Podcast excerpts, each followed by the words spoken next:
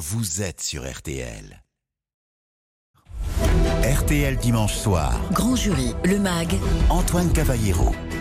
Et votre rendez-vous politique du dimanche soir avec au menu la défense d'Éric Zemmour, le patron de Reconquête dément tout lien avec l'agression du maire de Saint-Brévin, les propositions des républicains sur l'immigration, une question comment le Rassemblement national tente de séduire les retraités? Et puis à la veille de l'arrivée de la loi de programmation militaire à l'Assemblée, le général Trinquant sera notre invité.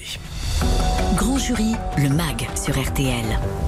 Éric Zemmour était donc invité du grand jury RTL Le Figaro LCI et il a notamment rejeté tout lien avec l'agression du maire de Saint-Brévin, tout lien avec euh, les récentes manifestations d'ultra-droite. Pour le président de Reconquête, la violence en France résulte de l'extrême gauche et de l'immigration. Oui, il y a de plus en plus de violence en France, mais elle a deux sources principales. La première, c'est une violence politique venue de l'extrême gauche. Ce n'est pas l'ultra-droite qui agresse les policiers, euh, qui leur envoie des cocktails Molotov, qui brûle leurs voitures, qui les blesse par centaines. Non, mais il y a aussi C'est l'extrême gauche. Ça, c'est la violence politique. Et puis, il y a une violence bien plus profonde et qui touche tous les Français et qui est ce que j'appelle la violence issue de l'immigration, qu'elle soit de nationalité française ou étrangère. Moi, j'appelle ça le djihad du quotidien. Ça va des insultes, sale français, sale gaulois, jusqu'au meurtre, que j'appelle francocide, en passant par les vols, par les viols, par les raquettes. Ça, c'est une violence permanente et que subissent tous les Français. Parce que vous me parlez de la violence d'ultra-droite. Moi, j'aimerais vous demander, quelle femme dans le métro s'est fait agresser par l'ultra-droite Ceux qui ont manifesté euh, cagoulés à Paris euh, le 6 mai, étaient-ils d'extrême droite? Je connais pas ces gens. Vous connaissez, vous connaissez Le personne? GUD? Excusez-moi, le GUD, c'est le GUD, vous savez, c'est pas mes amis. Je crois que Action vous française devez demander euh, à Marine Le Pen ses vieux amis avec qui elle était euh, jadis en boîte de nuit et à qui elle a donné et à qui elle a donné beaucoup d'argent dans public dans, Monde. d'innombrables campagnes électorales. Moi, vous savez, le GUD, quel est leur slogan? J'ai regardé. C'est euh, Europe, jeunesse, révolution. Moi, je préfère la France à l'Europe. Je ne suis pas pour le jeunisme et la révolution. Euh, c'est pas vraiment ma tasse de thé. Je pense que on a fait beaucoup de bêtises depuis Donc deux vous- siècles avec nos idées révolutionnaires. Donc, vous voyez, c'est pas mon horizon. De la même Maintenant, je manière répète, ce- je répète, vous manière trouverez par- toujours 30 gars Hmm. qui manifesteront dans la rue avec des cagoules, avec tout ce que vous voulez. Je vous le répète, la violence aujourd'hui, la violence politique est de l'extrême gauche et la violence, le djihad du quotidien, c'est de l'immigration. Éric Zemmour, invité du grand jury, l'ex-candidat à la présidentielle, qui répondait aux questions d'Olivier Bost, chef du service politique de RTL, de Céla Bougriou pour euh, TF1 LCI, de Loris Boischaud du Figaro et Marie-Pierre Haddad pour RTL.fr.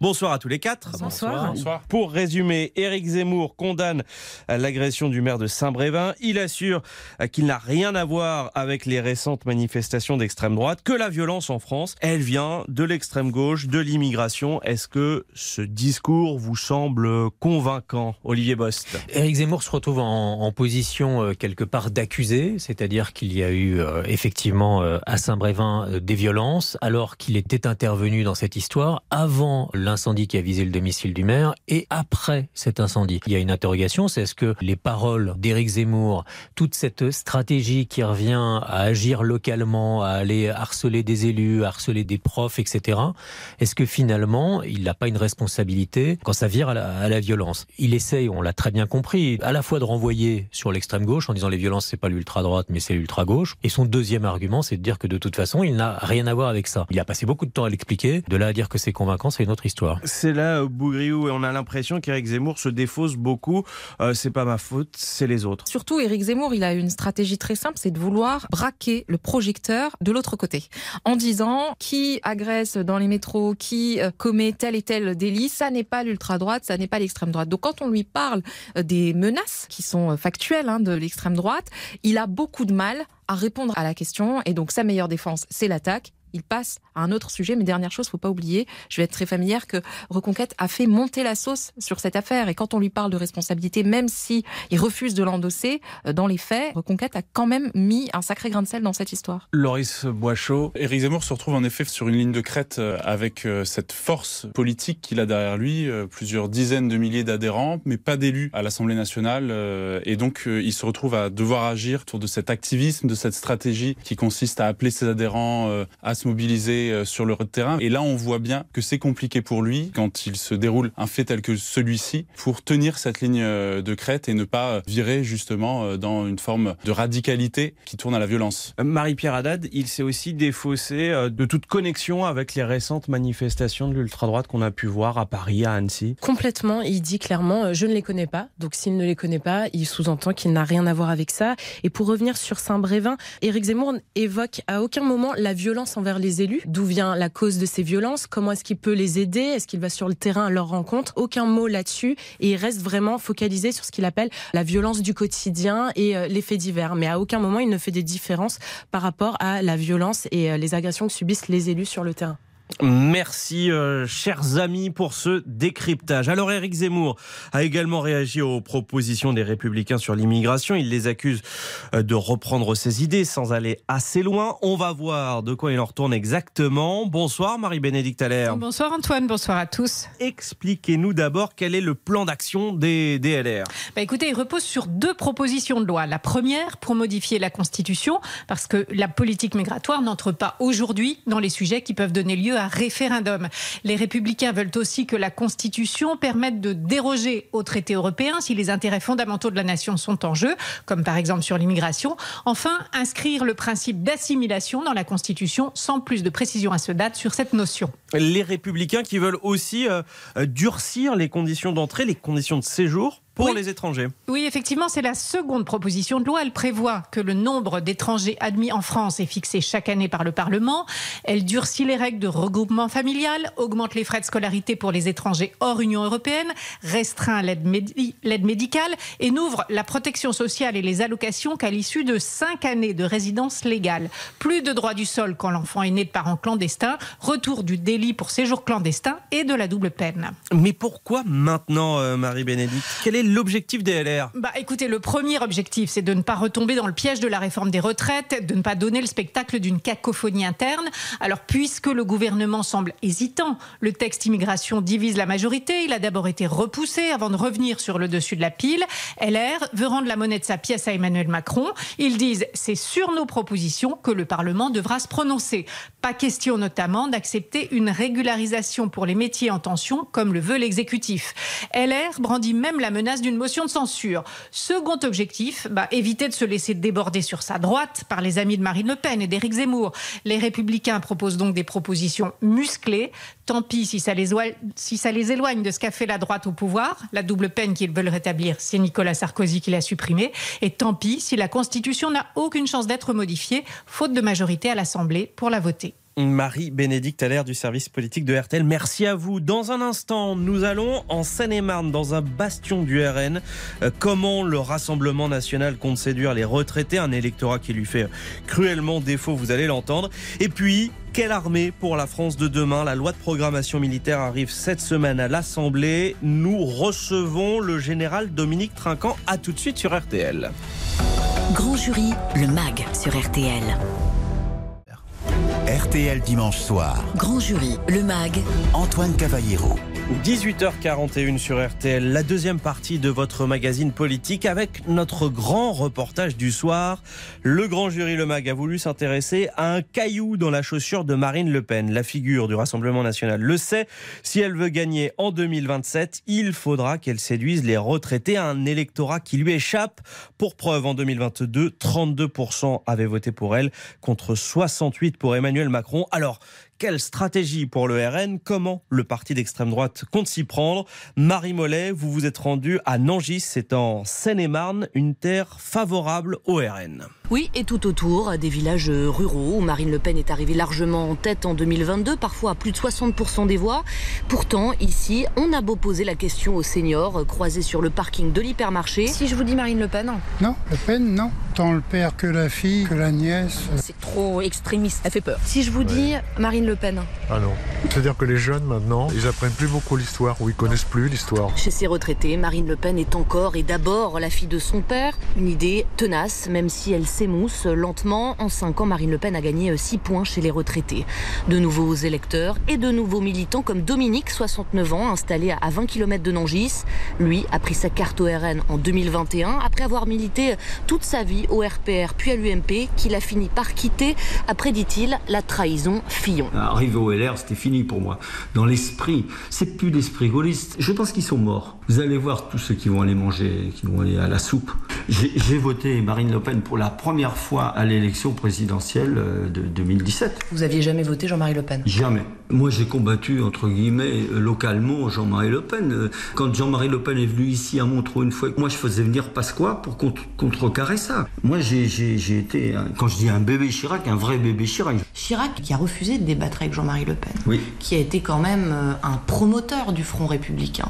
Est-ce que vous n'avez pas l'impression J'ai trahi Chirac. Non, euh, d'abord, il n'est plus là. Et le temps a changé. Jean-Marie Le Pen était d'extrême droite. Marine Le Pen n'est pas d'extrême droite. Je pense que ma- Marine Le Pen est de droite, point. Alors dans l'état-major du RN, la stratégie est claire. D'abord, euh, miser sur les jeunes retraités. Pour les plus de 75 ans, c'est fichu, lâche un cadre, ils ne voteront jamais pour nous. Et puis s'appuyer sur le groupe à l'Assemblée pour gagner en respectabilité le député RN Jean-Philippe Tanguy. à savoir rassurer, montrer que euh, le marinisme est totalement euh, rompu avec euh, ce qui a pu se passer avant. Il faut continuer euh, ce travail de, sérieux, d'opposition frontale mais raisonnable, de ne jamais être dans la politique du pire, de montrer qu'on ne met jamais d'huile sur le feu. Donc aussi à nous maintenant, comme on a plus de temps de parole, de nous faire entendre sur des propositions qui créent moins de clivage, euh, la défense pardon des aidants, les, les mesures qu'on propose pour, euh, pour les EHPAD. Mais chez les cadres, on le reconnaît, le mur des retraités sera difficile à franchir. Pour arracher la victoire, il faudra élargir le socle électoral ailleurs, notamment chez les fonctionnaires. Reportage signé Marie Mollet du service politique de RTL. Je vous propose à présent d'accueillir l'invité de Grand Jury Le Mag. Bonsoir, Général Dominique Trinquant. Bonsoir. Ancien chef de la mission militaire française auprès de l'ONU. Merci d'être avec nous en studio ce soir. Alors, vous êtes évidemment là pour parler de la loi de programmation militaire. Elle arrive demain à l'Assemblée nationale. On va y venir. Mais d'abord, une question sur le sort de Barmout. On le disait dans le journal, on ne comprend pas bien si la ville ukrainienne est tombée ou non aux mains des Russes. Alors écoutez, depuis sept mois, les Russes essayent de prendre Bakhmut. Ils ont raté deux dates, le 24 février et le 9 mai, pour annoncer la victoire. Des dates symboliques. Voilà, ils ont aujourd'hui euh, choisi aujourd'hui de l'annoncer parce que c'est l'anniversaire de la, euh, de la prise de Mariupol. Euh, alors il faut bien revoir la configuration. Les Ukrainiens sont en deux parties, les, euh, les, pardon, les, les Russes sont en deux parties, les Wagner au centre de la ville et l'armée euh, russe sur les côtés.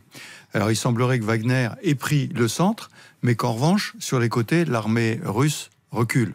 Ce qui crée la confusion, puisque Wagner annonce avoir pris la ville de Bakhmut, ce qui n'est pas totalement faux, hein, mais euh, les Ukrainiens disent qu'ils sont en train de contre-attaquer sur les ailes et vont probablement euh, encercler euh, Wagner.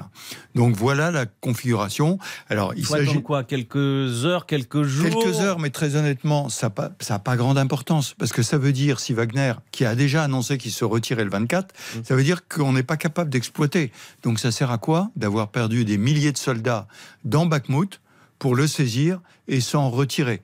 Donc euh, c'est une victoire très symbolique pour annoncer une victoire russe. Je rappelle qu'il n'y a pas eu de victoire russe depuis la chute de Kherson le 11 novembre. Donc ça fait un petit moment quand même. Victoire à la Pyrrhus pour un gain euh, stratégique assez peu euh, évident en plus. Exactement. Alors, passons à cette loi de programmation militaire qui arrive demain à l'Assemblée nationale. Pour résumer, c'est le budget de nos armées pour les 7 ans qui viennent. Budget en hausse, hein, on parle de, de 413 milliards d'euros, mais concrètement, euh, Général Dominique Trinquant, cet argent, il va servir à quoi? Alors écoutez, euh, revenons au départ. Euh, les armées françaises ont été dégradées pendant des décennies, depuis les années 90 globalement. Parce qu'on estimait, on est en temps de paix, pas besoin Ce de. qu'on appelle les dividendes de la paix. La Voilà, guerre plus ça. jamais chez nous, donc euh, on continue comme ça. Bon, en 2016, euh, avec l'arrivée au le quinquennat du président Macron, il a été décidé d'augmenter ce budget. Donc ce budget, au quinquennat précédent, a été augmenté. Ça correspondait à une loi de programmation militaire qui a porté en hausse, et c'est ce qu'on a appelé une réparation, c'est-à-dire Mhm. essayer de réparer les armées. La loi de programmation militaire qui arrive demain à l'Assemblée, elle va placer une planification, parce qu'après ça, ça doit être vérifié par les annuités, entre 2024 et 2030, donc dans les, cette année pré- euh, qui suivent. Au total, sur ces deux lois de programmation militaire, si celle qui arrive est votée, il y aura eu un doublement du budget des armées. Ce qui est conséquent. Ce qui est conséquent, qui est très important. Alors évidemment, on peut toujours dire toujours plus, hein, Hmm. mais ça tient compte du changement géostratégique. Ça tient compte à la fois du changement géostratégique, c'est-à-dire qu'on doit augmenter nos budgets des armées, mais ça tient compte aussi de la spécificité de la place de la France. La France n'est pas l'Ukraine. Elle n'est pas confrontée à ses frontières à une menace immédiate. Et donc, il y a trois- facteurs importants à retenir. Un, la dissuasion nucléaire et ce qui assure la sécurité de la France. Donc il faut moderniser la, la dissuasion nucléaire. Deux, la France n'est pas que métropolitaine, elle est outre-mer. Faut le rappeler, moi je, je- quand j'étais aux Nations Unies, on le voyait, la France participait à tous les groupes de travail parce qu'elle était dans le Pacifique, dans l'océan Indien, euh, dans les Caraïbes, partout. Donc la France est partout, il faut s'occuper de ces outre-mer, hein, que ce soit en Amérique du Sud ou ailleurs. Le troisième point, c'est que nous avons des alliances, singulièrement l'OTAN dont on parle aujourd'hui, et la France doit tenir ce rôle dans l'OTAN, mais pas plus. Ça veut dire quoi? Ça veut être capable de fournir une division blindée dure. C'est ce qui vient d'être entraîné, en- entraîné pardon, dans le cadre de l'exercice Orion, avec un PC de corps d'armée qui permet de prendre cette division sous le commandement, mais aussi des divisions étrangères, d'où l'entraînement avec des Belges, avec des Britanniques, avec d'autres. Donc voilà la spécificité de ces 413 milliards prévus pour la prochaine loi de programmation. Et concrètement, alors, cet argent, est-ce qu'il va nous permettre d'acheter plus d'avions de chasse, de chars, de blindés? Alors oui, mais surtout de les moderniser. C'est une transformation des armées. En les modernisant, la robotique, on n'en parlait pas il y a dix ans. Maintenant, ça existe. Le cyber, on n'en parlait pas. Maintenant, ça existe. Les drones Les drones, bien sûr, qui, qui sont la grande révolution actuellement dans les combats. Là, également, la capacité d'avoir une autonomie de décision. La France est précurseur dans ce domaine-là en Europe. On disait, on est ravi d'avoir tous les renseignements que nous donnent les Américains, mais vous voyez, on préfère avoir notre opinion à nous. Je me réfère, lorsque j'étais aux Nations Unies en 2003, dans lequel, au moment de l'attaque en Irak, les Français disaient, nous n'avons pas la preuve de ce qu'il y a des armements de destruction massive. Les Français ont été les seuls à le dire, ils étaient les seuls à avoir raison, et les Américains, à mon avis, s'en sont mordus un peu les doigts après, parce que ça a été l'explosion du Moyen-Orient. Donc c'est tous ces moyens à la fois satellitaire, drone, vous avez raison, cyber, mais modernisation des équipements. Vous parliez des Rafales, mais aussi le Scorpion, qui est le système d'intégration de l'armée de terre qui permet d'avoir l'information en temps réel partagée entre tous les PC et tous les véhicules de combat. Voilà les nouveautés qui sont prévues dans cette loi de programmation militaire. Et c'est absolument passionnant d'en parler, d'en discuter avec vous. Merci beaucoup, Général Dominique Trinquant. C'était un plaisir hein, de, de vous recevoir dans RTL dimanche soir. Un plaisir de profiter de votre expertise. Je rappelle que vous avez été chef de la mission militaire française auprès de l'ONU. Dans un instant, on refait la planète. Alain Bougrain du Bourg s'installe. Restez bien avec nous. Nous allons écouter les plantes chanter. À tout de suite sur RTL.